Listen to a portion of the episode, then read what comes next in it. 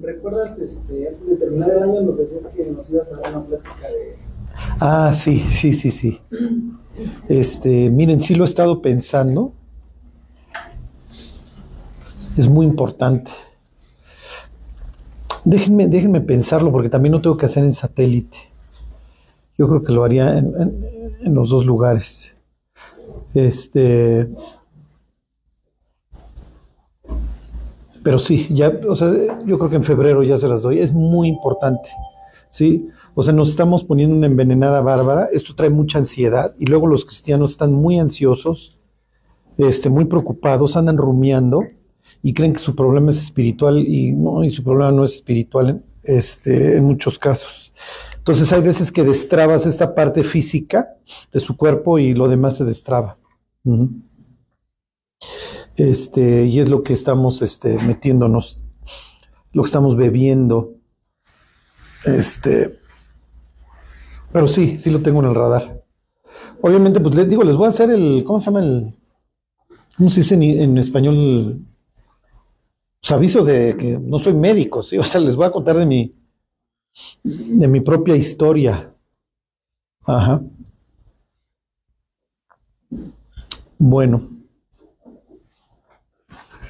¿Alguien más quiere? Sí. Tengo una pregunta. Sí. En Cantares el 5-7 dice ella, me hallaron los guardas que rondan la ciudad, me golpearon, me hirieron, me quitaron mi manto de encima los guardas de los muros. Ahí, ahí es literal, ¿sí le golpearon? ¿O No, no, sí, sí, este... Chico.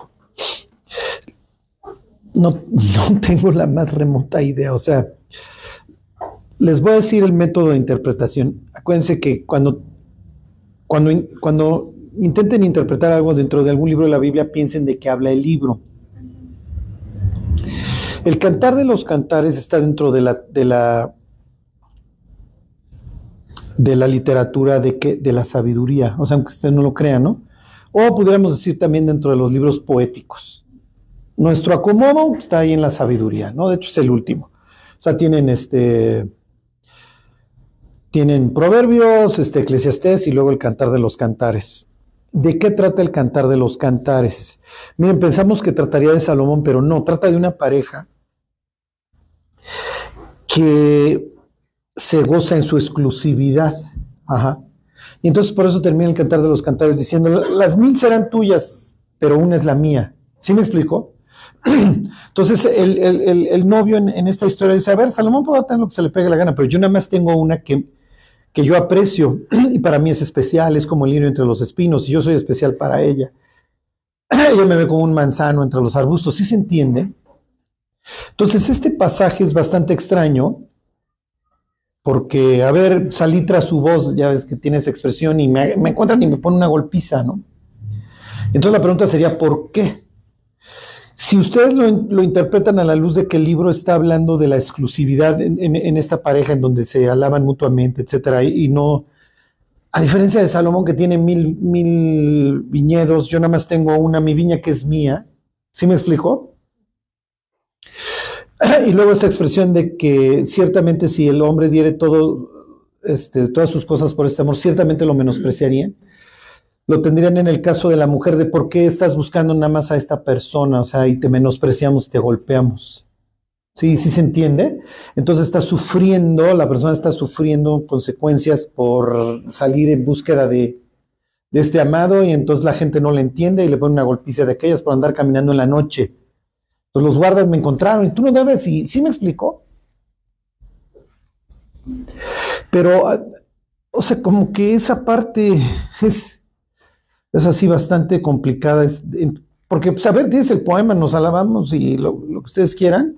Entiendo que me van a menospreciar si yo doy todo por este amor, etcétera. Pero en el caso de la mujer, esto llega al, punto que por andar buscando al cuate la, la encuentran y la golpean se presta para pensar en quién, o sea, quién, a quién está representando que estoy, voy tras mi amado, tras el amor y me golpean.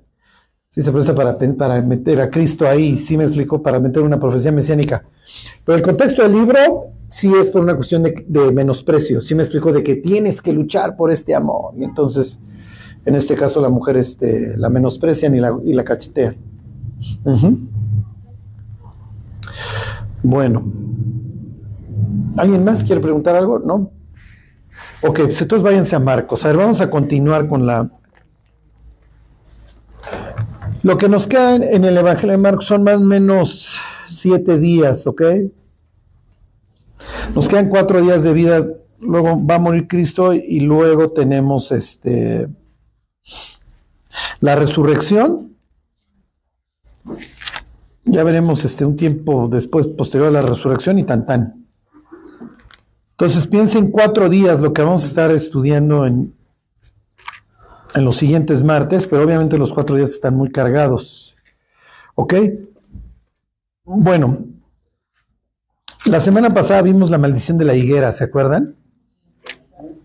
Entonces el problema de la higuera es que ya tiene hojas y por tener hojas ya debería de haber higos y lo único que encontró Cristo fueron qué? Fueron hojas. Entonces Marcos va a abrir este paréntesis y en medio está la purificación del templo. Ok, entonces pasa Jesús, ve la, va a buscar, porque ve hojas, entonces llega la higuera, no hay, la maldice. Viene el evento que ahorita vamos a ver en el templo, y, y, cuando vienen al otro día de regreso al templo, la higuera está seca. Y entonces le dice, oye, la higuera que maldijiste se secó. ¿Se acuerdan? Y entonces la higuera representando, pues obviamente,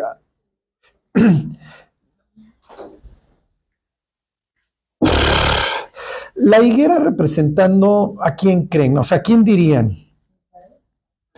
Ese sería, el inciso A, Israel. Sí. Y el inciso A sería correcto, sí, porque hasta por el voto popular va a se va a pedir la cabeza de Cristo. Pero realmente el tema que vamos a ver es toda esta estructura que van a dejar los líderes religiosos. Este, literalmente los fariseos. Y les voy a hacer algunos comentarios acerca de los fariseos ya se los he hecho, pero se los voy a repasar. ¿Por qué piensan como piensan? ¿Por qué, ¿Por qué tienen todos estos rollos en el cerebro? Bueno, les voy a leer entonces, este, ahí están en el 11. Les voy a leer Marcos 11, 14. Entonces Jesús dijo a la higuera, nunca jamás coma nadie fruto de ti, y lo oyeron sus discípulos. Ok, entonces no, no le fue bien al, a la higuera. ¿Ok? Entonces, Pedro al otro día se va a extrañar la, la, higuera que maldijiste, o sea, hay algo aquí, ¿va? O sea, tenía esto una implicación, un significado, ¿ah? Entonces Jesús les va a decir, si ustedes tienen la suficiente fe, le van a decir este monte que se tire al mar y entonces ya les voy a armar todo el rompecabezas, ¿ok? Bueno, les tengo que hacer un repaso, más o menos. Este es el norte, que sería el este, el occidente y el sur. La ciudad era más o menos así como un triángulo, ¿ok? Va, va así descendente. Aquí tienen el valle del Cedrón, como dicen los gringos, el Kidron Valley. Aquí tienen qué cerro. Exactamente, aquí está el Monte de los Olivos. Ok, aquí en el sur estaría el espantoso lugar del Valle de los Hijos de Inom. Ok, entonces ya, Jesús viene, ¿se acuerdan? Por acá está este Betania, entonces ya viene de acá, se encuentra la higuera, la maldice, y va a venir al templo. y en el templo va a haber un, conflicto. ¿Ok? ¿Se acuerdan que ser expulsado hacia el oriente no es bueno? ¿Ok? Al hombre me lo expulsan al oriente del Edén y después de que Caín mata a Abel se va al oriente a construir una ciudad. Lot se va al oriente cuando abandona a su tío Abraham, dirección Sodoma y Gomorra, y ya saben que acaba perdiéndolo todo. ¿Ok?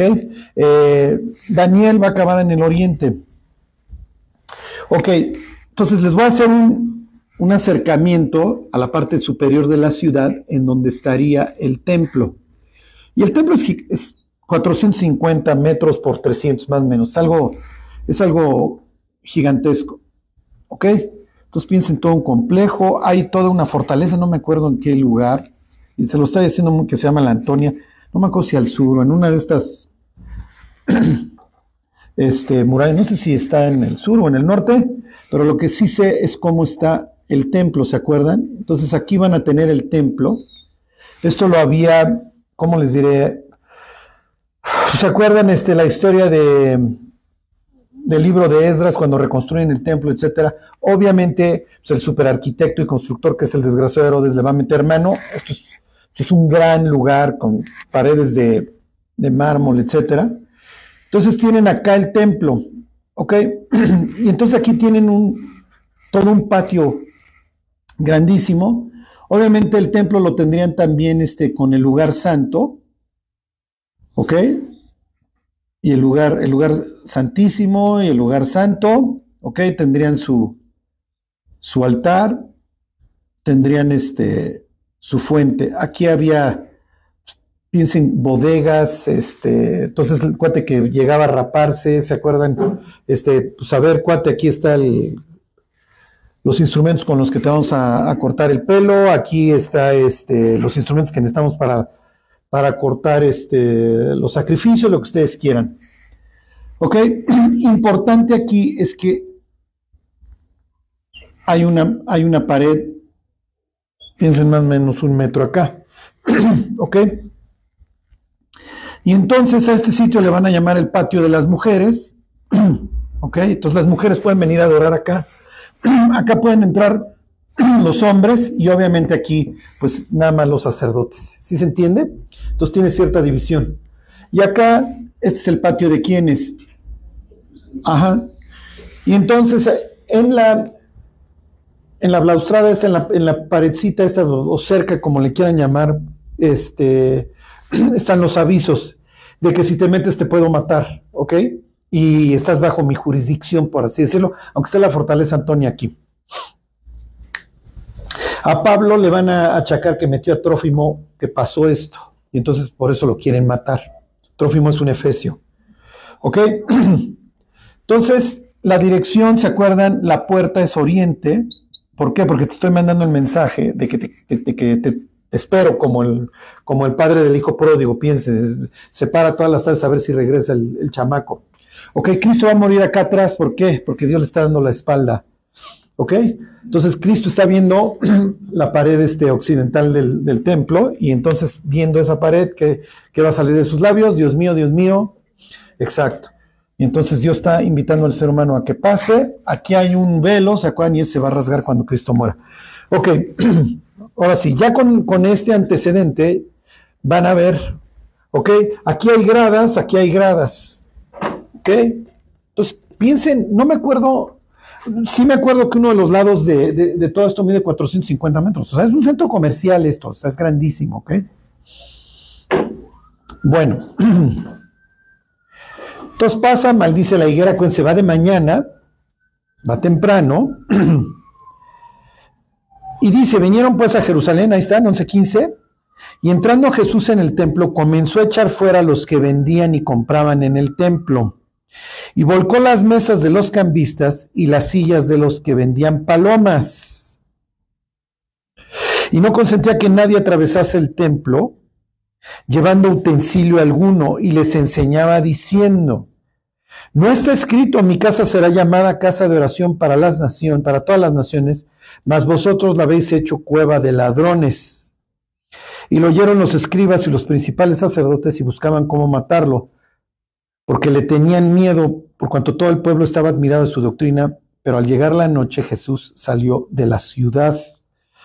Ok, este es un pasaje muy importante, este sí viene en el examen, ok. Ustedes tienen que saber qué sucedió ese día. Ok, Jesús cita la Biblia, implica la Biblia y actúa la Biblia. ok, ¿qué es lo que está sucediendo? Bueno, sucede que estamos en plena Pascua, ¿ok? Y el día 10, y esto lo establecía el capítulo 12 del libro del Éxodo, tenías que tomar un cordero, ¿ok? ¿Se acuerdan? Te lo ibas a comer el día 14, el día que celebrabas la Pascua.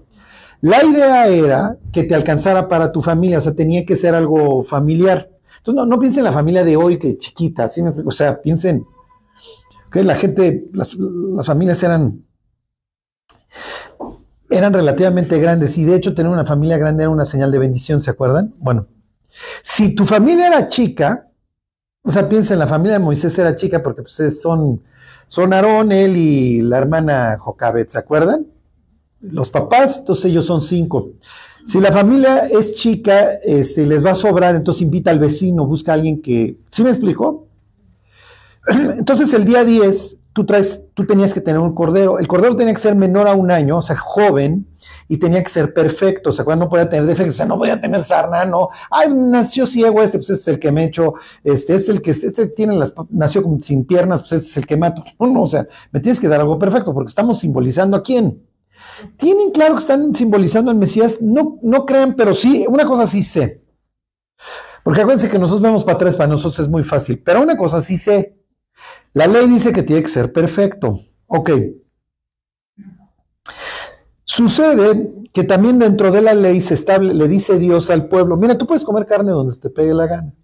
Pero cuando se trata de los sacrificios, ciertos sacrificios en las fiestas mayores, le hace Pascua, Pentecostés y las de septiembre, le hace este, el día de la expiación y los tabernáculos, pues sí tienes que venírtelo a comer acá, porque esa es la idea, que te tienes que presentar. Y no te puedes presentar con las manos vacías, decía Deuteronomio 16, y tres veces al año tienes que, venir. Sí, sí, a ver Jesús, pero yo vivo en la tribu de Zabulón, no, sí me explico, yo, yo, yo soy de la tribu de hasta allá, yo soy de la tribu de Dan, que tuvo bien mudarse hasta Hermón, pues ¿cómo voy a traer el borrego? ¿Sí me explico? Este, entonces, bueno, en este caso, entonces decía Dios, no te preocupes, en esos casos te traes la lana. Y entonces acá lo compras, pues ya vienes y lo sacrificas. Ah, está bien. En esta época, la moneda de cambio que están utilizando es un dragma de plata de los tirios, porque acuérdense que los tirios son los que les gusta el comercio. Entonces, pues no le podías hacer así a la moneda y que se doblara, o sea, tiene que ser algo que sí guarde valor y sea fungible y transportable, ¿sí se entiende? Entonces, por eso deciden elegir esa moneda. Y entonces, pues llega la gente, ríos y ríos a las fiestas y bueno, pues por ahí hay una cita este de Flavio Josefo que llega a ver un millón de personas en la ciudad. Y entonces, pues, ¿qué es lo que sucede? Pues que yo tengo que buscar un lugar donde voy a sacrificar la Pascua, ¿sí me explico? Donde la voy a comer. Entonces imagínense, Jerusalén está atascado y alrededor de todo Jerusalén, esto es importante que lo vayan viendo, ¿ok? Alrededor de todo Jerusalén está atascado, ¿ok? Pues tienes gentes que han venido de todos lados, pues literalmente piensen del Mediterráneo, porque tienes judíos que vienen de la diáspora, porque es la fiesta mayor y además celebramos la independencia. Su 16 de septiembre es este, porque salimos de Egipto y entonces nos quitamos a Faraón. Entonces el símil entre Tiberio y Faraón es muy fácil porque los dos me hacían lo mismo, los dos me cobraban impuestos, los dos me mataban, los dos me esclavizaban. ¿Sí me explico? Entonces cada vez que se acerca la fiesta, los romanos tienen especial cuidado porque estos cuates es natural que los celotes anden matando soldados, que anden este, mutilando a sus propios saduceos, etcétera, ¿ok? Entonces se acuerdan el, gobernador no vivía en Jerusalén, vivía donde estaba la machaca realmente, que era en, las aduanas ahí en Cesarea, ¿ok? Cerca de lo que hoy es Jope, para que me, para que me entiendan. ¿Ok? Entonces ahí Herodes el Grande había hecho un gran, este, ¿cómo se llama? Puerto. Y entonces Pilato vive allá, porque pues ahí está la lana, muchachos. Y ahí está el puerto que hizo este señor, un puerto artificial. Pero como estos cosas la arman de jamón siempre durante estas fiestas, porque celebran su independencia, pues yo tengo que ir para allá. ¿Sí me explicó? Entonces se transportaba durante estas fiestas y es natural que tuvieras más soldados y tuvieran más cuidado. Entonces la gente está nerviosa de que ya entró Jesús en el burro, es lo que vieron la semana pasada, y, empezaron a ondear las palmas, que acuérdense que las palmas es una señal de victoria de los guerrilleros macabeos. ya les conté toda la historia por qué adoptaron la palmera, etcétera, ¿ok? Bueno, entonces piensen que el ambiente está calientito del día de ayer, que entró Cristo. Bueno, ellos no le llaman Cristo, entró Jesús de Nazaret. Algunos sí le llaman el Hijo de David, etcétera. Y el pueblo está expectante si este es el Cristo. Si es el Cristo, ¿qué va a pasar con Roma? Adiós Roma. Ok, porque todas las profecías mesiánicas implican paz para los israelitas e independencia. ¿Se acuerdan de las palabras de Zacarías, el papá del Juan el Bautista, cuando alza a Juan y dice, tú eres el que vas a anunciar la llegada del Mesías porque ahora sí vamos a adorar a Dios como, sin temor. O sea, a Dios Roma. Los romanos obviamente ven eso como, como bola de locos. Jesús entra en burro, lo cual es bastante, pues como les diré, cumple por un lado Zacarías, que lo vio en la semana pasada, por el otro lado no entra en caballo, entonces no le manda tan mal mensaje a Roma. Bueno, pues el Señor entró en una mula, me vale, ¿no? Bueno, entró en el burro este, pues me vale. pero la cuestión está caliente porque ayer entró y ayer era día 10 y la gente está eligiendo el cordero. Ok, ¿qué sucede a partir del día 10 que elegiste el cordero? Bueno, lo tienes que llevar con, el, con, el, con un sacerdote para que lo revise y te ponga palomita. ¿Por qué? Porque pues tienes que cumplir con el requisito que dice la ley.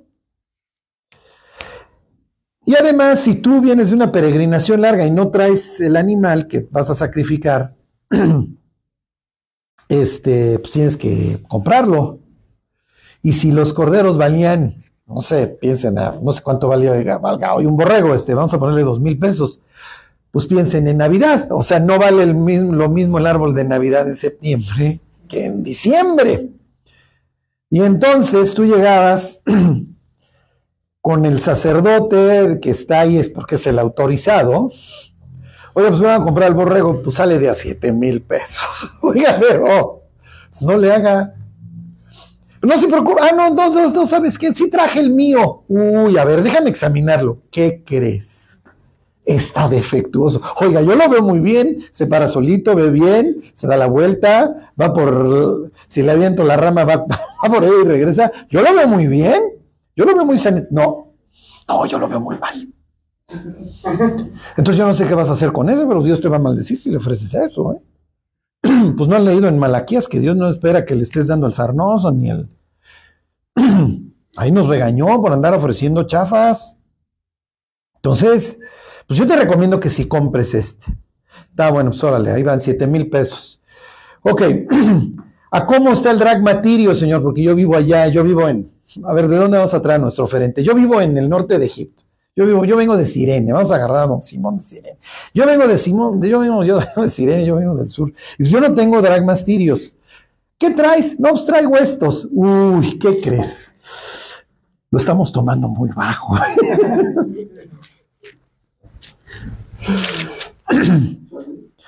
sí.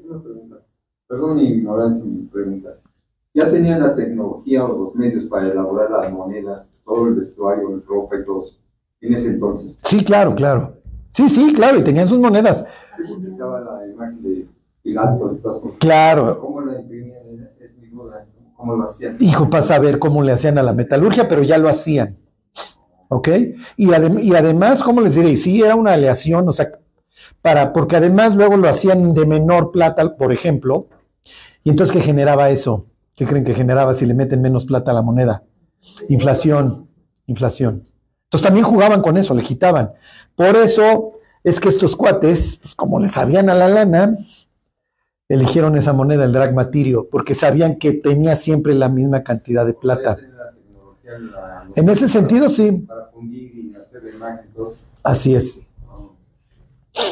Así es. Bueno, entonces, literalmente, ¿dónde estaba la persona que te cambiaba las monedas? Pues en un banco, ¿ok? Y entonces tienen todas estas gradas, tienen todas estas zonas. Aquí tenías tú a los gentiles, oye, pues yo no estoy circuncidado, pero yo también vengo a lavar. Tenías que estar circuncidado para ofrecer la Pascua, eso decía Éxodo 12. ¿Ok? Ok, pero a mí me gusta porque yo adoro a este Dios y entonces yo también vengo y me paro. Y estoy de acuerdo, yo no voy a pasar ni aquí ni va a pasar acá, y mucho menos hasta acá, pero yo desde aquí. Sí, pero sucede que, pues muchachos, ya llegaron los sacerdotes con los borregos, y ya llegaron los cambistas con sus monedas, y pues tienen que poner toda la parafernalia y etcétera. Y entonces, ¿qué hacían con los gentiles? Te me largas, te me largas. Y entonces aquí todos los griegos que ustedes quisieran que venían de lejos para ver la fiesta, me los largaban. Y entonces esto se convertía literalmente en un centro comercial, ahora sí. Los banqueros y Dios nunca se han llevado. ¿Por qué? Porque aunque ustedes no lo crean, la religión y la banca están mezcladas. En la antigüedad los que captaban dinero eran los templos, porque pues recibían las ofrendas. Y entonces, pues si ya tengo un chorro de ofrendas, ¿qué hago con el dinero? Pues ya, ya no puedo andar comprando más imágenes, ya la atasqué. A ver, ya le puse unas columnotas de mármol. Ahora, ¿qué hago con tanta lana? ¿Qué hago? La presto. Entonces el banco y el templo estaban íntimamente relacionados hasta la fecha. Por eso hay todo misticismo. Piensen en el dólar con el ojo de Horus y todo esto detrás de las monedas. Sangre, ¿ok? La gente se mata por el dinero, por el petróleo, por lo que ustedes quieran. Y Dios había hecho una promesa, fíjense, que en el futuro, ahora váyanse a Zacarías 14, cuando Cristo regresara, porque se acuerdan que Zacarías 14 dice que Cristo regresa pisando el monte de los olivos.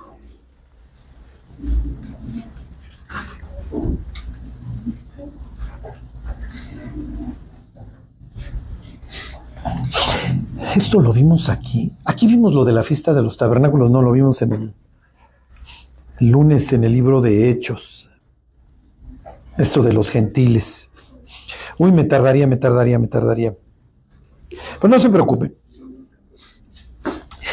Ok.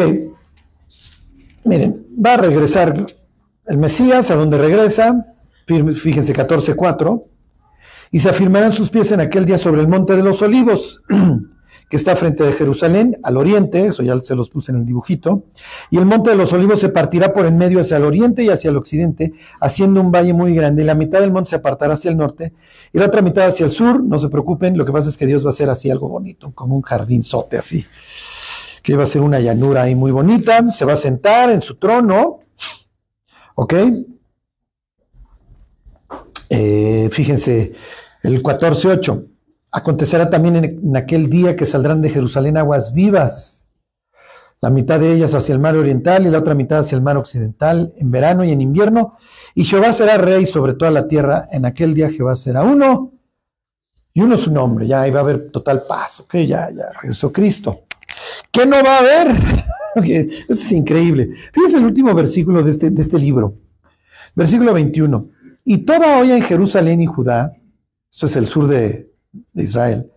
Será consagrada a Jehová de los ejércitos, y todos los que sacrifiquen vendrán y tomarán de ellas, y cocerán en ellas, y no habrá en aquel día que más mercader. Adiós banqueros, ya Cristo dice, no los tolero, los odio. Porque hacen lana con el dinero ajeno y luego cuando a veces hasta el ahorrador va por su lana, ya se la clavaron y tiene que venir el Fobaproa o tiene que venir el rescate bancario ahí en Estados Unidos 2009 y como sucedió en todos los países, y venían los dueños de los bancos en sus aviones, pero el ahorrador ya había perdido su lana y el asegurado había perdido su lana y, y la gente había perdido su hipoteca y lo que ustedes quieran. Entonces, qué increíble que termine un libro y diga, postdata, no va a haber banqueros en mi casa, no los aguanto. Es natural que con este antecedente Ok, para grabar la situación, váyanse a Apocalipsis 18. Entonces aquí está hablando de quiénes son los grandes de la tierra.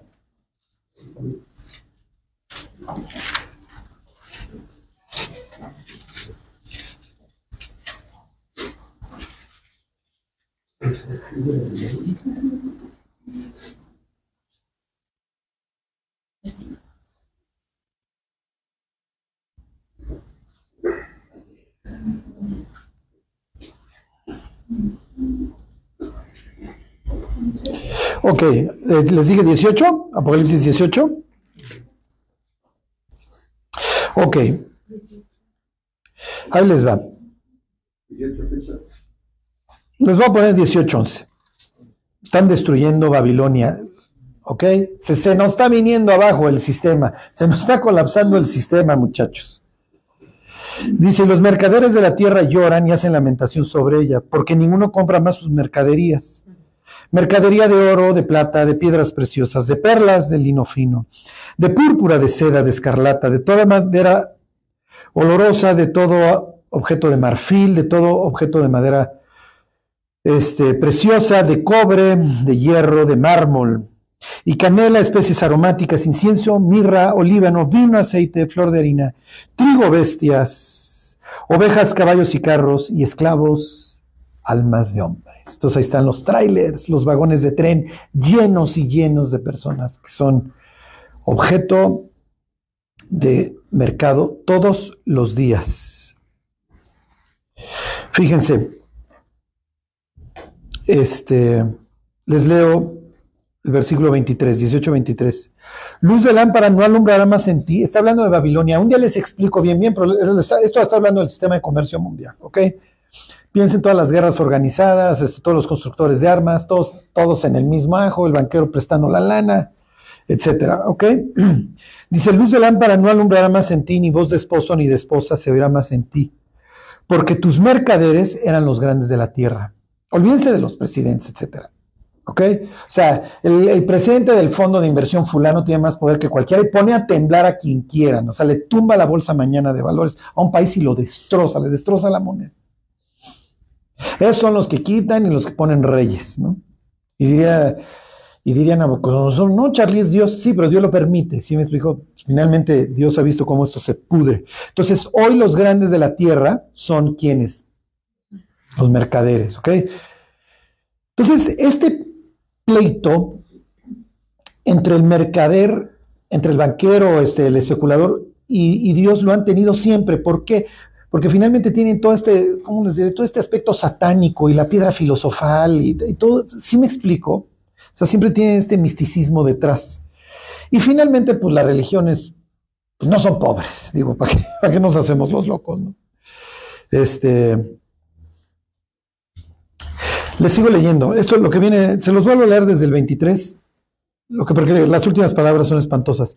Luz de lámpara no alumbrará más en ti ni voz de esposo y de esposa se verá más en ti, porque tus mercaderes eran los grandes de la tierra, pues por todas tus hechicerías, pues por tus hechicerías, perdón, fueron engañadas todas las naciones. Y en ellas se halló la sangre de los profetas y de los santos y todos los que han sido muertos en la tierra. O sea, este sistema impío en el que vivimos y que arranca desde la caída de Adán y Eva, es el responsable de toda la muerte. Y si piensen, o sea, Caín mata a su hermano por desprecio, sí, porque lo odia, porque ¿cómo puedes ser tú mejor que yo? Y entonces esto te habla así de, lo que hay realmente en el corazón del ser humano y cómo el diablo lo utiliza esta codicia. Aunque ustedes no lo crean, cuando se hacen las encuestas y en la rivalidad en el mundo corporativo, le preguntan a las personas, mira, fulano y tú están en el mismo escalafón. ¿Qué prefieres? que a los dos le suban 100 pesos a su sueldo o que a él le subieran 10 mil y a ti 5 mil? ¿Qué creen que responde la gente? 100 y 100. ¿Eh? 100 y 100. 100 y 100. Porque ¿cómo él va a ganar más que yo? ¿Sí, ¿Sí me explicó? Sí, pero te estás perjudicando. Sí, sí, pero los dos. Los dos iguales. Entonces, digo ya el capítulo 18 es así, aventando el bofe el, el ser humano. Ok, entonces regresense a la historia, regresense ahí a, Marcos. Marcos hace referencia a ciertas cosas que tienen que ver, se las voy a poner bastante difícil. ¿Qué, qué, por qué menciona las palomas? ¿Qué tienen que ver las palomas? ¿Por qué las trae a colación Marcos?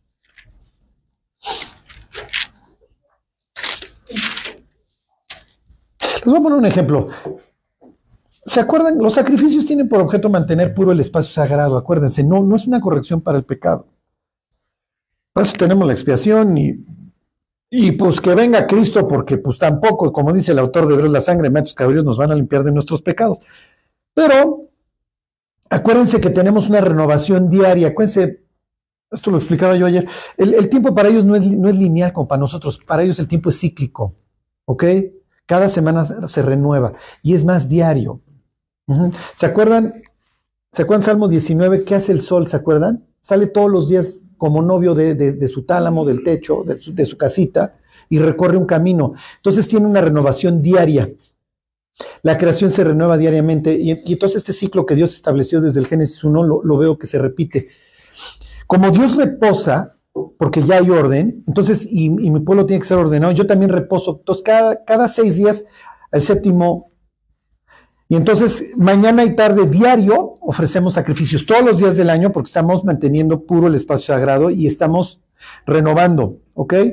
Y el sábado se renueva la creación. Y entonces no solamente hago el sacrificio de la mañana y la tarde, hago uno adicional, ¿sí se entiende? Y también cada mes, porque el, tiempo lo voy renovando cada 30 días, ¿sí se entiende? Ok, como el espacio sagrado no tiene que ver nada con la muerte, al contrario, es vida, cuando una mujer da luz y se le sale la sangre y la placenta, ¿qué se le fue? La vida y además durante cierto tiempo no tiene la posibilidad para procrear, naturalmente. ¿Ok? Y entonces tú tienes que renovar el espacio sagrado porque se te salió la vida, mi chava. Al dar a luz, precisamente. Y entonces, ¿qué tenía que ofrecer? Ella tenía que ofrecer un cordero, ¿se acuerdan? Pues si no tiene lana, ¿qué ofrece? Palomas. Entonces, ¿con qué se relacionan las palomas? ¿Con qué creen? ¿Eh? Bueno, en este caso, la oferta de una paloma, ¿qué implica? Que eres qué? Pobre.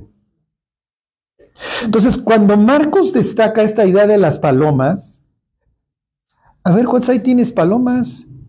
¿Por qué tienes palomas?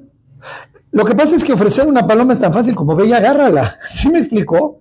Y entonces, ¿por qué esos cuates tienen palomas? ¿Qué crees? Pues es que la que traes está chafa. Esta ni es paloma, esta es torta. Vayan ustedes a ver cuál era el pretexto. Entonces tienes que comprar de esta. Sí, pero agarra la onda que la ley precisamente estableció esto para la gente pobre, el rico que traiga su cordero y que le pague a Dios, ahora sí que como Dios manda. Pues yo soy María de Nazaret, yo no, yo no tengo dónde caerme muerta. Sí. No llegué en burro a Belén, como les han contado. Llegué caminando, por eso di a luz donde fuera. Porque en los pueblos nos ponen a caminar para que se encaje el chamaco, nazca. Entonces vengo caminando desde el norte, mis cuates. Entonces, miren, cuando vean el burro y eso todo en, los nacimientos, igual era del dueño, igual el dueño sí tenía lana y tenía el burro. Pues ahí está el pesebre, pero no era de ella, ella no llegó. Es como llegué en Meche al ABC de Santa Fe, ¿sí me explico? No. Ella va y ofrece palomas. Si hubiera tenido lana y ofrecía una paloma, ¿qué implicaba María? ¿Qué, hubiera implicado de María? ¿Qué era qué? Era tranza. Porque tienes lana y traes, eh, traes palomas. ¿Sí me explicó? Pero no. Sí, sí, sí, sí. Este, entonces, cuando hace referencia a la paloma, o sea, lo que quiero que vean es que está resaltando, Marco está resaltando lo tranzas que eran estos desgraciados. Y es natural que Cristo pone el grito en el cielo. ¿Por qué? Porque finalmente el Cordero, ¿quién es? Soy yo, mis cuates, y me están rebajando un mercado, me están rebajando un negocio. Por eso hacer negocio con, con la religión es lo más detestable. Si me explico, es, es, asqueroso, es repugnante. Porque, oye, estás traficando con la sangre del Hijo de Dios. Y, no me voy a tirar al piso y no les voy a decir que los pastores ahora tienen que andar todos este, en harapos, ni mucho menos. Pero cuando ustedes ven, hay un, no, ni es pastor, es más del orden mundial que, es un vendidazo y lo que ustedes quieran. El señor un día lo entrevistan y dice que no se va en, no vuela en avión comercial porque se contamina con la respiración de los otros. y entonces tiene dos aviones privados. Es la viva imagen de esta historia. ¿Sí me explicó? Ahora, para que haya un payaso en esta, quien le aplauda? Entonces, ahí, por el otro lado tienen al, al, que le da la lana, que dice cuate, no sé quién sea más baboso, o sea, la neta. si aquel que que es un cínico y dice que no se va a trepar a un avión comercial porque pues, flojera respirar los gérmenes de los otros, o tú que le das la lana. Pero bueno, como dice don Pedro, harán mercadería de vosotros con palabras fingidas. Entonces, y miren, con esto yo no les voy a decir que Cristo anda en harapos, para nada. Jesús va a morir muy elegante, bueno, lo van a desnudar previamente, al grado que van a rifar la ropa. O sea, no, no, no, no, quiero que se me tampoco vamos a tirarnos al piso, sino que tengamos una visión equilibrada. Este, pero esto es un mercado. Y es natural que Cristo diga, a ver muchachos, el Cordero soy yo, yo voy a dar mi vida por ustedes, y ustedes andan haciendo negocio con eso. Se los vuelvo a leer. 11.15. Vinieron pues a Jerusalén y entrando Jesús en el templo comenzó a echar fuera a los que vendían y compraban en el templo. ¿Ok? Entonces tampoco le está dando chance a los compradores, le está diciendo, a ver, cuate, tú estás participando del, del ajo este. Número uno. ¿Ok? Número dos, volcó las mesas, ahí está el mercader, ¿ok? De los cambistas. Entonces les digo, pues ¿cuándo es el mejor momento para que vendas caro el drag material? Pues ahorita. Y entonces si tú me traes la moneda de donde sea, pues mira, en otra época igual y te la doy, te la compro 5 a 1, pero hoy es 10 a 1, mi cuata, me tienes que dar 10 de tus monedas para que yo te la dé. ¿Ok? Las sillas de los que vendían palomas, se tiene esta, este detalle espantoso, y no consentía que nadie atravesase el templo llevando utensilio alguno. ¿Por qué? Estos cuatro días son importantes. ¿Por qué? Porque tengo que estar meditando. Se abre un periodo del 10 al 14 y el 14 voy a recordar la salida de Egipto y que Dios me libró y que yo era siervo en Egipto. Y bueno, y si era yo siervo en Egipto y ahora volví a ser siervo, algo estoy haciendo mal. ¿Sí se entiende? Entonces no es tiempo para que ustedes anden chambeando y Dios se convierte, Jesús se convierte en una especie de portero, ¿se acuerdan? Cada vez que ustedes lean de los porteros, primera crónicas, etcétera, no me estoy refiriendo a Pablo Larios Iwasaki ni a Memo Ochoa, a los porteros, si me explico, al de la entrada. Este, Jesús la hace de una especie de portero, porque los porteros precisamente eran los encargados de no permitir que esto sucediera. ¿Se acuerdan del libro de Nehemías? No me acuerdo, es Esdras el que anda prohibiendo que los tirios vengan a vender en sábado y les tiene que cerrar las puertas y entonces los anda alargando, porque a ver, ¿cuál es sábado? Nosotros no trabajamos en sábado, tenemos que echar a andar el cráneo, meditamos los sábados. Entonces Jesús aquí la hace también de portero. ¿Ok? Y luego vienen las citas. Y les enseñaba diciendo, no está escrito, ok, Jesús no va a implicar aquí la Biblia, nos implicó Zacarías largando a los banqueros, porque ya en la casa de Jehová ya no va a haber banquero. ¿Ok? Nos actuó Zacarías capítulo 14. Ahora va a citar la Biblia. A ver, muchachos, no está escrito, mi casa será llamada casa de oración a todas las naciones, pero usted la convirtió en cueva de ladrones. Ok, ¿qué pasaje se está citando?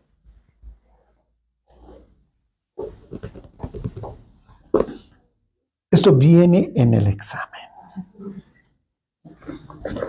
Esto viene en el tribunal de Cristo y si lo truenan, los regresan a la vida en mosca. No, no. No. ¿Por qué quiero que ustedes se sepan las dos citas? Porque hay un... No le voy a poner ningún adjetivo. Hay un señor que se llama hasta les digo, tiene un libro que se llama El Celote, si mal no recuerdo. Ahorita les digo, se llama Reza Aslan, estoy casi seguro. Váyanse a Lucas 19. Si algún día se lo encuentran, regálenle una Biblia, por favor.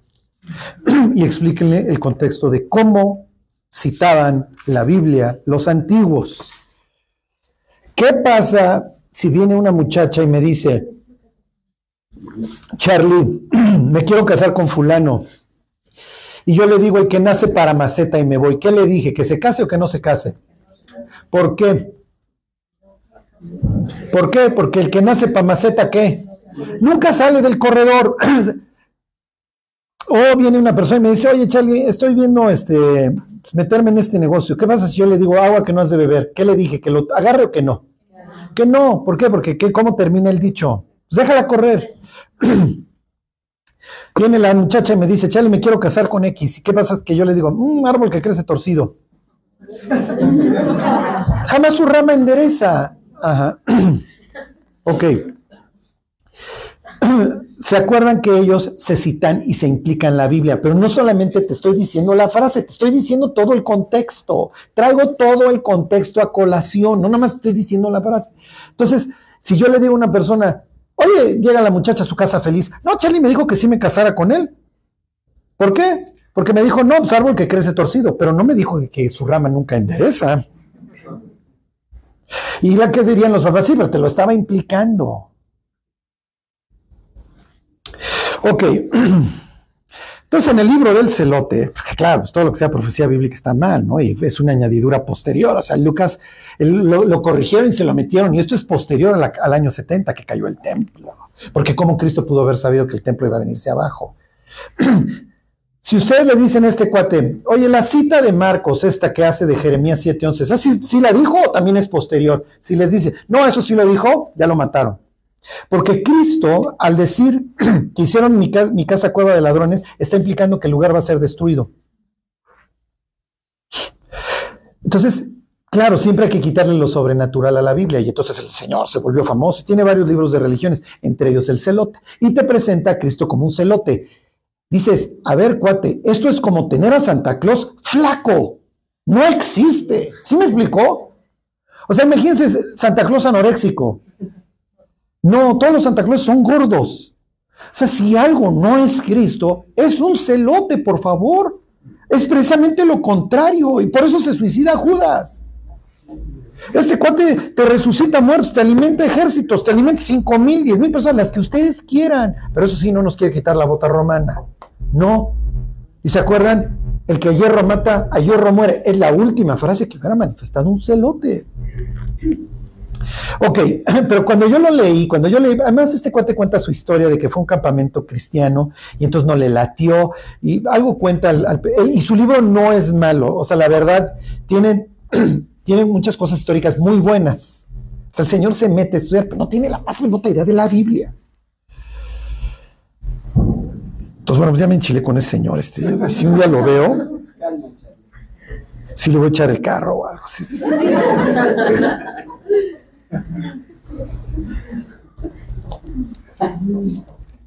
Ok. No, perdón, este, ¿qué les dije? Lucas 19. Ok.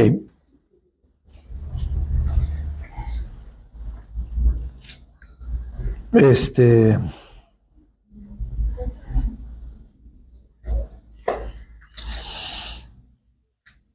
¿Dónde está? Y te derribarán a ti. Ay, ay, ay, este. Cuando se acercan a Jerusalén y se pone a llorar, ¿dónde estoy? Eh, perdón, ¿qué les dije? 19.41, ahí está. Perdón, se me tropezó el hámster. Dice, y cuando llegó cerca de la ciudad, al verla lloró sobre ella. Esto es el día antes de esto del de los banqueros, ¿ok? Esto ya lo vimos. Y también lo leímos. Se los quiero recordar más para que entiendan la cita, las citas que está haciendo Jesús. Cuando llegó cerca de la ciudad, al verla lloró sobre ella, diciendo, oh, si también tú conocieses a lo menos en este día tú, lo que es para tu paz. Mas ahora está encubierto de tus ojos, porque vendrán días sobre ti, cuando tus enemigos te rodearán con vallado y te sitiarán y por todas partes te estrecharán y te derribarán a tierra y a tus hijos dentro de ti y no dejarán en ti piedra sobre piedra por cuanto no conociste el tiempo de tu visitación. Y entonces, esto ya lo vimos en su momento, entonces este señor dice, eso es una añadidura posterior, eso no lo pudo haber sabido Cristo. Está bien. Lo que sucede es que él puede decir, y si tú le dices, órale, vamos a, te lo concedo, vamos a tachar eso, lo borramos de la Biblia, nunca lo dijo. No lo dijo Cristo. Me compras que cuando entró aquí se enchiló y citó Jeremías 7:11, digo, es, es natural que lo hubiera citado, esto es una cueva de ladrones. Bueno, eso sí, ya te maté. Ya te maté porque si tú estás, si tú crees que yo dije el que nace torcido, pues ya esto te estoy implicando lo demás y siempre lo hacen. ¿Sí me explicó? O sea, siempre te traigo el pasaje y lo que sigue. Piensen en la historia de Nicodemo. Nadie subió al cielo, sino el que descendió del cielo, el Hijo del Hombre que está en el cielo. Y el siguiente versículo dice, ¿conoces el nombre de su Hijo? Entonces, ¿qué le está diciendo Jesús a Nicodemo? Soy el Hijo de Dios. Y Nicodemo lo entiende perfecto. En el intercambio de Jesús y Nicodemo es el más claro de cómo le cita la Biblia, no solamente ese pasaje, sino, no solamente la frase, sino todo el contexto. Ok, entonces váyanse a Isaías 56. La memotecnia para que lo pasen en el tribunal de Cristo. Digo, ahí vamos a tener cráneo perfecto, entonces yo espero que ahí sí se acuerden. Es 5, 6, 7. 5, 6, 7. Entonces Isaías 56, 7. Ya, ese no se les va a olvidar. Se los va a volver a leer desde el 6. Son 56, 6. Ahí están. Dice, y a los hijos de los extranjeros que sigan a Jehová, ¿de quién está hablando? De los gentiles. ¿Eh? ¿Y dónde están los gentiles? Pues no están porque ya me los largaron, porque pues, se metieron los banqueros y los vendedores. ¿Ok? Y a los hijos de los extranjeros que sigan a Jehová para servirle y que amen el nombre de Jehová para ser sus siervos, Todos los que guarden el día de reposo para no profanarlo y abracen mi pacto, yo los llevaré a mi santo monte y los recrearé en mi casa de oración. Pues no, con la novedad que no, Dios, porque pues, te los van a alargar. No los van a dejar pasar, hoy no. Sáquese, gentil. Fuchi. Estoy chambeando, estoy Ok, se los, va, se los leo el 7. Yo los llevaré a mi santo monte, le hace el monte de Sión, y los recrearé en mi casa de oración. Sus holocaustos y sus sacrificios serán aceptos sobre mi altar, porque mi casa será llamada casa de oración para todos los pueblos. Dice el Señor, el que reúne a los dispersos de Israel, aún juntaré sobre él a sus congregados. Sí quiero que me juntes a todos y que tengamos paz, pero larguen a los, pero no quiero que estén los gentiles aquí se entiende? Entonces Jesús les dice, a ver, guates, no es, mi, casa llamada casa de oración a todos los pueblos, ¿y por qué me lo largan? Para hacer su negocio. Ok, váyanse al siguiente libro, que es Jeremías, el capítulo 7, son poquitas páginas. Jeremías está predicando en el templo y está diciendo que el templo se va a venir abajo y lo van a querer matar por eso. es un pasaje muy importante. Jeremías 7 y Jeremías capítulo 26 hablan de la predicación de, Jeremías contra los sacerdotes de su época, porque era lo mismo, pero ellos creían que como existía el templo de Dios en, la, en, su tierra, nunca los iban a conquistar. Y es precisamente lo que es el libro de lamentaciones. Nunca pensamos que esto nos iba a pasar, pues sí les pasó y se los había dicho Jeremías. Los israelitas dicen, bueno, pues por lo menos sigue aquí el templo. Y cuando vieron a la dinastía Flavia, le hace a don Tito y luego, digo, a don Vespasiano y luego al hijo Tito, pues vamos a refugiarnos en el templo y en todo este complejo. Sí, pues no sirvió mi cuate. Y te lo había dicho el maestro. ¿Por qué? Porque ya había habido un ejemplo y era el de Jeremías. Ok, díganme un templo en la Biblia, un templo donde vivía Dios, el que quieran. El que quieran. ¿Quién lo construyó? Díganme el templo de Salomón, muy bien. Díganme otro templo. A ver, se los voy a preguntar. ¿Cuál fue el primer templo que hicieron los israelitas? Sí, muy bien, el tabernáculo. ¿Y dónde se acaba estableciendo el tabernáculo? Les recomiendo un libro. Tabernáculos donde se acaba estableciendo silo. Exacto.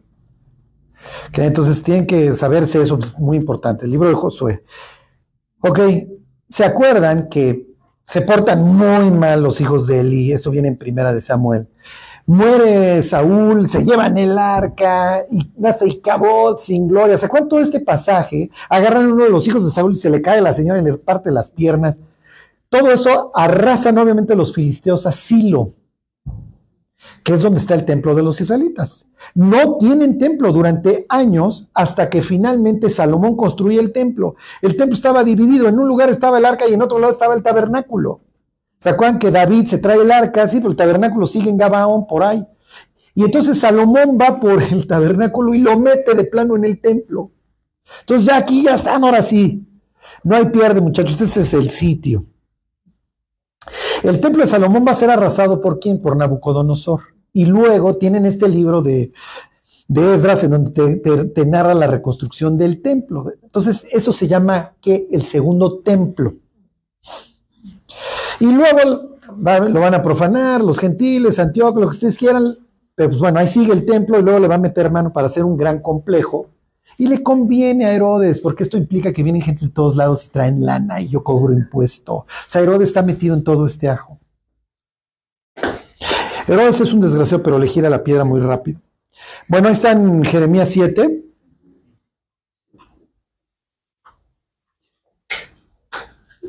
Fíjese, 7, se los voy a leer desde el 8 para que tengan todo el contexto de lo que les está diciendo Jeremías a los de su época, porque Cristo es una especie de Jeremías en la de él. Dice, he aquí, vosotros confiáis en palabras de mentira que no aprovechan. ¿Cuáles eran las palabras de mentira? Templo de Jehová, templo de Jehová, templo de Jehová, ¿se acuerdan? Ven el templo como un ídolo que les va a salvar el pellejo. Y entonces luego les dice Dios, a ver mis cuentos, hagan los templos que quieran, Versículo 8, hurtando, matando, adulterando, jurando en falso, e incensando a Baal y andando tras dioses extraños que no conocisteis, vendréis y os pondréis delante de mí, de mí, en esta casa sobre la cual es invocado mi nombre, y diréis, librados somos para seguir haciendo todas estas abominaciones. Es cueva de ladrones delante de vuestros ojos esta casa sobre la cual es invocado mi nombre. Es el pasaje que Jesús está citando. Y luego dice, he aquí que también yo lo veo, dice Jehová. Ok, uno de los evangelios dice que Cristo entra al templo y lo vio todo. Que entonces, ¿qué hace Cristo esa mañana en, desde la perspectiva que narra Marcos? Entra, vuelca y todo, y está observando el templo. A ver, tú, lárgate, tú, lárgate, tú no puedes andar transportando cosas. ¿Sí se entiende? Entonces Dios les dice, a ver, ustedes cuatro traen relajo y creen que van a venir a esta casa y por eso ya la van a librar. Y entonces, versículo 12, andar ahora a mi lugar en Silo, donde hice morar mi nombre al principio, y ve todo lo que le hice por la maldad de mi pueblo Israel. Entonces le dice Jeremías a los de su época cuando están en el templo de Salomón, a ver, ¿ustedes creen que pueden hacer lo que se les pegue la gana y nada más viene acá y se, se resuelve el problema? Ven a ver qué le hice a mi otro templo. Lo arrasé. Cuando Jesús les cita este pasaje, ¿qué les está diciendo? Vean cómo le fue al templo de Salomón, mis cuates. ¿Entonces ustedes creen que la van a librar? No, les va a ir igual. Y así les fue. Entonces, si conocieran al escritor este, le dijeran, está bien, táchale lo de Lucas 19:41 en adelante, está bien, eso, vamos a suponer que, que Cristo pues, no tenía visión para el futuro. La cita sí fue, sí hizo su cita de Jeremías, sí es así. ¿Ya viste el contexto, cuate? Los está amenazando. Está diciendo que les va a destruir. Y al otro día, bueno, no al otro día, en dos días, va a salir del templo y los discípulos van a decir, ¡guau, mira qué templote! Y Jesús les va a decir, no va a quedar piedra sobre piedra, mis cuates. Esto lo van a destruir. Y eso desata, que ya veremos las profecías, capítulo 13, para su morbo, vamos a verlo todo así con lujo de detalle. Les voy a decir mi teoría y apuesten por la mía, ¿no? Todo el mundo tiene su teoría. Ustedes digan, Charlie sabe, bueno, yo voy con Charlie. Ya cuando venga Cristo, a ver quién era el bueno, a ver, a ver quién era el anticristo, ¿no? Bueno, regresense, ya, ya terminamos con esto. ¿Cuál es la moraleja? ¿O qué quiero que se lleven? Dios se va a encontrar un pueblo total y perfectamente en las últimas, echando el bofe, totalmente corrompido. Este, el templo ya es mercado. Olvídense ya, si Dios tenía algo que ver en el edificio ese, ya no nos interesa, la verdad. Yo soy un saduceo. ¿Saben ustedes que los saduceos no creían en la resurrección? Entonces dices, pues, ¿en qué crees? Pues es natural que tú te vuelvas un corrupto si no crees en la resurrección, si no crees que eventualmente vas a rendir cuentas. Digo, si crees que te mueres como mosca y dejas de existir, pues es natural que vivas como quieras. Los fariseos, nerviosos porque este cuate nos va a meter en problemas y para nada yo creo en él, es un charlatán. Los saduceos, haciendo lana. El pueblo desgraciadamente participando de esto y a la expectativa. Este, sí. Por ejemplo, en ese caso, el templo en esa época y en esta que debería de hacer con el dinero. O sea, porque entiendo que se hacía ofrenda y ellos les vendían, pero pues con qué finalidad de hacer dinero por hacerse ricos ellos. Sí, no, lo que pasa es que miren, o sea, el dinero sí se, en teoría se empleaba. ¿Sí me explico? Porque pues, tienes levitas, tienes porteros que finalmente comen y, y tienen un sueldo, ¿no? Este, lo que no se valía era la extorsión. Eso era lo que no se valía. Exactamente. O ahora subieron de precio con la novedad. O, ah, pues tú, vienes de lejos, tú traes un denario romano, sí, pero pues aquí yo uso el dragma este y pues el denario hoy está bien devaluado, mi cuate. Y hasta la fecha, ¿no? Hay, por ejemplo, religiones que te dicen, no, si tú das, te vas a ir al cielo. Sí, sí, bueno, pues lo vemos en el cristianismo, ¿no? Oye, tú da y reta a Dios y trae y trae. Como si Dios tuviera una tasa de interés, ¿no? Como si fuera Timber. ¿Cómo cuánto estás pagando al, al año, Dios? En un pagaré a seis meses, ¿cuánto me das? Porque la inflación anda por ahí del 12, Señor. Entonces me tienes que dar de pérdida el 14. O sea, sí me explicó. Entonces Dios diciendo, a ver, cada uno de como propuso en su corazón. Sí me explicó, no con tristeza ni por necesidad. ¿Y cuál es la regla? Cada uno da sobre lo que tiene. Luego citan a Ananías, ¿no? Para, bueno, el versículo donde lo mata porque miente. cuánto fue lo que vendió con tal de que es más. Claro, claro. No, no, no, no, no, no. Entonces, miren, pues, también les digo, o sea, también la gente cree, cree lo que quiere creer. Porque si yo les voy a aventar el chequezote, pues dices, oye, pues tú estás contribuyendo porque tú también estás esperando lo que estos cuates están prometiendo. Eso no es bíblico. Sí, pero qué flojera leer la Biblia. La tendría que leer para saber qué hacer. Pues sí. Pues sí. Este. Ok, ¿con qué quiero terminar? Jesús encuentra un pueblo, miren, no solamente en algunos aspectos corrompido, totalmente dividido. Pero de alguna forma, Dios siempre se va a encontrar esas, esos fieles, ese remanente, ¿sí me explicó?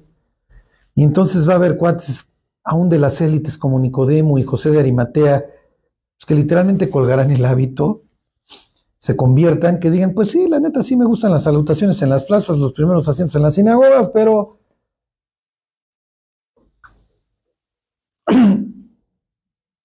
hay un, hay un profesor de, Harvard, está medio, no digo, echa mucho rollo, es natural, es un incrédulo.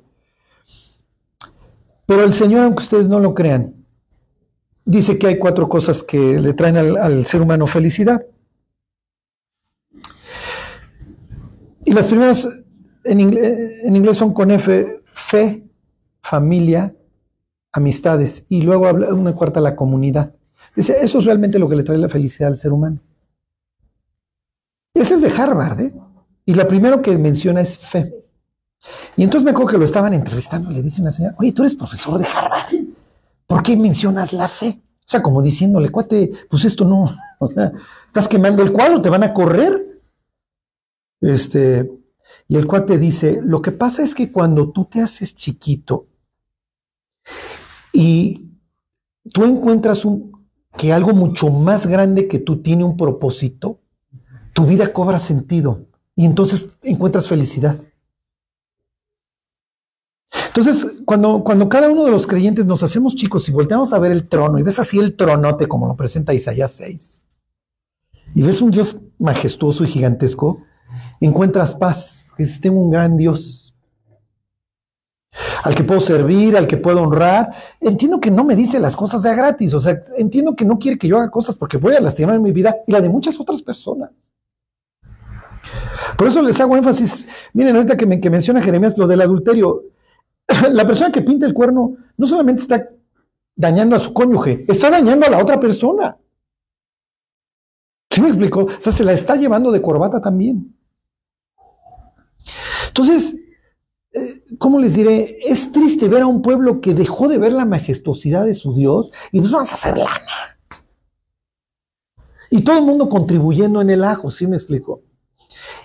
Nos faltan tres días para que Cristo muera por el voto popular, porque pues, no quitó la bota romana.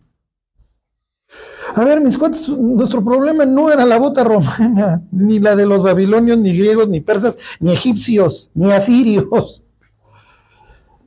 Nuestro problema, acuérdense, está aquí. Y pone al ser humano en- nuevamente en el paraíso con el mismo corazón y vas a volver a tener lo mismo. Nuevamente, tribunal de lo familiar, antrax, bomba atómica, este, apartheid, lo que ustedes quieran. Banquero. Estamos de paso. Estamos muy de paso y es muy fácil clav- clavar nuestras narices en, en el aquí y en el ahora y dejar de hacer esto. Como le sucedió a este pueblo. Pero bueno, no, dijera don Pablo, hemos acusado a judíos y gentiles, todos están bajo pecado. O sea, también Pablo diría, a ver, ustedes gentiles tampoco es que anduvieran comiendo piñas, y sí, sí me lo largaban, pero tampoco es que,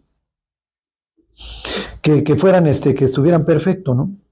Entonces, miren, para que no nos pase lo que a ellos, o sea, nos deja este testimonio la Biblia, este, en el sentido de que nos puede pasar que se acerque el mundo a vernos y vea las hojas muy bonitas, pero cuando quiera encontrar un fruto, no haya nada. Y diga, me acerqué a los cristianos, pero no encontré nada. Entonces, miren, oremos por cada uno de nosotros, por la iglesia, para que cuando la gente venga pueda encontrar a Dios, ¿sí me explico? Pueda encontrar una iglesia viva, vibrante. Y no, no, no, no me voy a azotar. O sea, que está enfrentando sus problemas y sus tentaciones y sus tristezas y todo, tomados de la mano de Dios, sabiendo que hay algo más grande que nosotros y que le da sentido a nuestras vidas. Bueno, pues vamos a orar y nos vamos. Dios te damos gracias por, pues Dios por soportar todo lo que hacemos, todo lo que hicimos en el pasado, por haberlo pasado por alto, Dios, por, por habernos perdonado y olvidado todo, Dios y habernos dado la oportunidad de, tener una nueva vida, Dios. Señor, tú sabes que muchas veces no lo alcanzamos a ver, no vemos el privilegio que tenemos de seguirte, Dios, de conocerte, de servirte, de, de voltear a ver un trono tan majestuoso como el tuyo. Ayúdanos, Dios, a que no se descomponga la brújula. Que te podamos servir hasta el día que muramos, Dios, y que no seamos simplemente puras hojas que no, en donde tú no encuentras ningún fruto. Te lo pedimos por Jesús. Amén.